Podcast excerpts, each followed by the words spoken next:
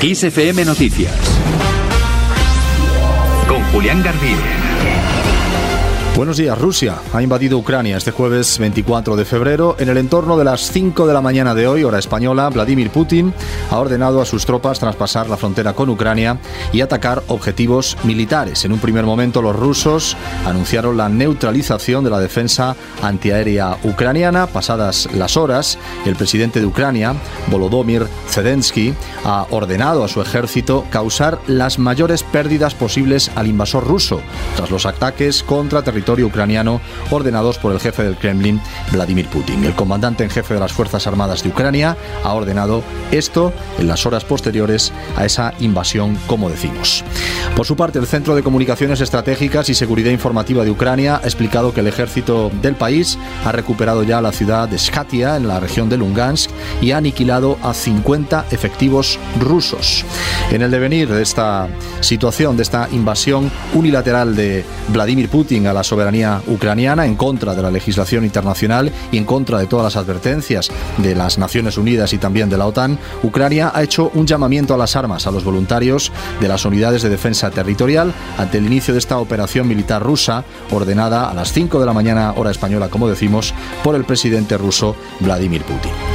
Las reacciones a nivel internacional no se han hecho esperar. La presidenta de la Comisión Europea, Ursula von der Leyen, y el alto representante de la Unión Europea para la Política Exterior, el español Josep Borrell, han hecho un llamamiento a detener inmediatamente el ataque injustificado de Rusia contra Ucrania tras la decisión del presidente ruso de dar comienzo a esta operación militar tan anunciada por los aliados en las últimas semanas. Joe Biden, el presidente de los Estados Unidos, llevaba semanas advirtiendo que este iba a ser el desenlace.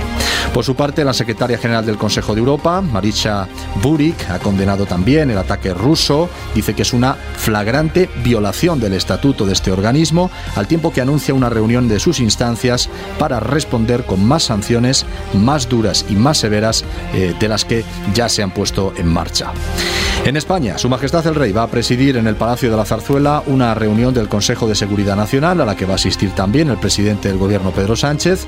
Juntos van a analizar la situación en Ucrania tras este ataque. El Gobierno ha informado de esa reunión en un comunicado en el que también condena el ataque. Se ha provocado la suspensión con esta invasión de la agenda de los reyes, también la del propio Sánchez. Incluso se ha suspendido la conferencia de presidentes que iba a tener lugar hoy en la isla canaria de La Palma. Del resto de protagonistas, la vicepresidenta Yolanda Díaz y ministra de Trabajo y Seguridad Social ha explicado toda su solidaridad con la ciudadanía ucraniana. José Manuel Álvarez, que es ministro de Exteriores, ha explicado que el injustificable ataque ruso a Ucrania es una flagrante violación del derecho internacional. Alberto Garzón, ministro de Consumo y coordinador de Izquierda Unida, formación que no fue especialmente crítica con las posiciones de Putin, dice ahora mi solidaridad con el pueblo trabajador ucraniano que está sufriendo una agresión imperialista por parte de Rusia.